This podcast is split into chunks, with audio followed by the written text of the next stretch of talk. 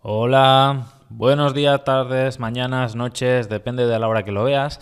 Algún día te explicaré de dónde viene esta frase, aunque igual te suena y lo sabes. Podcast número 2, sin contar los dos que tengo grabados del año pasado y no llegué a publicar. Tema de hoy, no seas gurú. Esto tiene que ver con el mundo del SEO, del marketing online, de la expertología y del todo lo que es emprendilandia y cualquier cosa que puedas tocar tiene sus gurús y sus chorradas. Hace pues unos tres años, cuando empezaba el blog, leí un comentario de, de Omar, decía, está de moda hacer blogs sobre SEO. Lo que pasa es que vendiendo conocimiento se gana pasta y es muy rentable y es muy entendible que la gente venda lo que sabe. Y además hace unos años el movimiento de la expertología le abrió los ojos al mundo de Internet haciéndole ver que si tú pareces un experto, vas a ganar un montón de pasta vendiendo conocimiento que a lo mejor simplemente es un refrito de lo que hay por ahí. ¿Por qué quiero hablar hoy este tema? Bueno, pues este podcast hoy va dedicado a mi amigo que llamaremos José, no quiero decir tu nombre, y lo que te voy a decir ahora va a estar aquí escrito, eh, grabado, porque puede servir a mi audiencia. Lo que te voy a contar también te lo he dicho a la cara en parte y si no te lo voy a decir, no pasa nada, tampoco va con mal rollo, no quiero enfadarme con nadie, pero es que lo tengo que decir. Os voy a poner el ejemplo de lo que no tenéis que comprar y de lo que no tenéis que hacer. Y luego os diré cómo se hacen las cosas bien. Llamémosle José, ¿vale? No es José, ya sabéis que no es José, pero bueno, o a lo mejor sí. José ha estudiado empresariales, ha intentado de todo, pero no acaba de centrarse, no acaba de encontrar su empresa, de vez en cuando ha tenido trabajo, más o menos le va bien, su familia tiene dinero y le puede aguantar aunque no tenga trabajo, y ahora está haciendo un curso de no sé qué, ¿vale? Con el objetivo de ayudar a agentes inmobiliarios a venderse online. Cuando la realidad es que nuestro José todavía no ha sido capaz de ganar un mísero euro por Internet ni ha sido agente comercial, ni inmobiliario, ni alquilado, ni comprado un piso, menos el suyo. ¿Tú crees que yo, como su amigo, podría recomendar a José con la conciencia tranquila a un agente inmobiliario que no sé por qué me tendría que preguntar, pero supongamos que un inmobiliario dice, no vendo, necesito ayuda, necesito un mentor. ¿Le podría recomendar a José? ¿Crees que José, con un cursillo de pocas semanas y con su carrera de administración y dirección de empresa, va a ser capaz de ayudar a un profesional que lleva años viviendo de un sector agonizante que casi no tiene clientes y que ahora, con toda esa experiencia, no es capaz de seguir y tirar adelante, está a punto de cerrar? José, por haber trabajado un tiempo en una promotora y hacer un cursillo de unas semanas, ¿va a ser capaz de ayudarle? ¿Tú crees que este es uno de esos negocios que mientras vas paseando por la calle dices, mira, esto qué buena idea, uh, qué guay? ¿O piensas que es de esos que, buah, este ha montado una frutería, no ha puesto ni cartel, eh, tiene solo dos cajones de fruta, esto no dura ni un mes? Vale, a ver, José, y querido lector, eh, oyente o cualquier persona que esté escuchando esto, no vayas cambiando de un sector a otro dando tumbos pensando que puedes ofrecer consultoría de lo que te dé la gana solo porque tengas una carrera.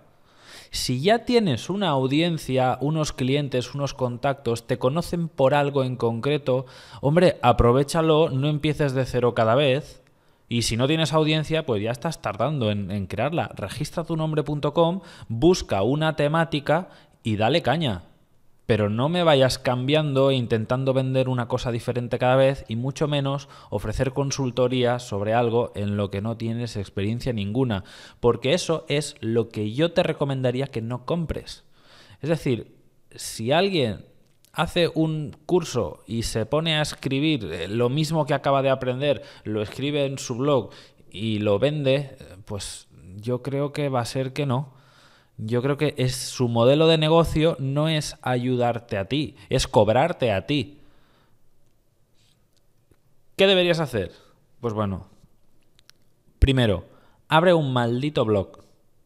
Demuéstrale al mundo gratis que tienes un temario que ofrecer. Me da igual si es un podcast, si son vídeos, si es texto, fotos, infografías, un mapa de los pisos que vas alquilando tú, un mapa de los éxitos que va teniendo tu audiencia a la que ayudas gratis y entonces demuestras que sí, que eres capaz de ayudar y que tus alumnos obtienen resultados, entonces serás capaz de, ofrecer consultoría con garantías, pero demuéstrale al mundo que eres capaz de hacer lo que estás intentando vender búscate un pupilo, un protegido, un pringaillo si hace falta, que intenta vender y no puede, y ayúdale. Conviértelo, en este caso, en un agente inmobiliario de éxito, y entonces, José, podrás vender ese servicio. Hasta que no tengas ese caso de éxito, hasta que no seas capaz de hacer eso, hasta que no seas monaguillo, no serás monje. Mientras no hagas eso, lo que vas a vender no tendrá más valor que un anuncio publicitario o que tomarse un café. E, es decir, no valdrá ni el tiempo que vale escucharte. Necesitas hacer cosas que realmente sepas hacer. Si no, te vas a convertir en un vendehumos. Y hay vendehumos que gastan un que, que ganan un montón de pasta, pero son eso, son expertólogos. No son realmente expertos. Así que, José, céntrate Vende lo que realmente sabes hacer y si no te gusta, te aguantas, lo reinventas, le das la vuelta hasta que tenga la empresa una pinta que te guste y que, no sé, que te haga feliz, pero no me empieces de cero en un sector en el que realmente eres el alumno y quieras ponerte de profesor. Así que esto sirve para el agente inmobiliario, para dirección de empresas, para marketing online, para SEO, para lo que sea. Si quieres ofrecer servicios de coaching y consultoría, primero tienes que ser un profesional de éxito y después podrás ofrecer coaching y consultoría. Mientras tanto, lo máximo que puedes aspirar a ofrecer es el servicio. Y si ofreciendo el servicio fracasas, mucho menos vas a, venderlo, a, enseñar a otros. Esto sirve también a la hora de comprar. Y ya me estoy alargando demasiado, pero cuando vayáis a comprar a alguien, aseguraos de que por lo menos, si vendes servicios de SEO, por lo menos que su blog esté posicionado. Por lo menos que tenga testimonios. ¿Es complicado tener testimonios de SEO? Sí, porque los, hay que ser celoso de, los datos de tus clientes. No puedes en todos los casos ir publicando diciendo, oh, tengo a este cliente y al otro y al otro y al otro. Eso es complicado en este mundo porque es muy competitivo pero hombre, por lo menos que su blog esté posicionado, que veas que hacen cosas, que no te fíes de cualquier pringaillo que, tenga un blog como yo, ¿eh? tengo un blog y ofrezco servicios y ya está. Pues no, hombre, no. Si mi blog no estuviera posicionado no tendría autoridad para vender nada. Y, y así la lista sigue con todos y todos los las profesiones de este mundo. Primero, trabaja y consigue. Y luego ya enseñas a los demás y ofreces consultoría, coaching y como quieras llamarlo. Y ala, hasta aquí ha llegado el podcast de hoy. Em, dejadme preguntas y las iré contestando. O criticadme, o tiradme piedras, o invitadme una cerveza. Nada, hasta mañana o al otro o al otro. Chao.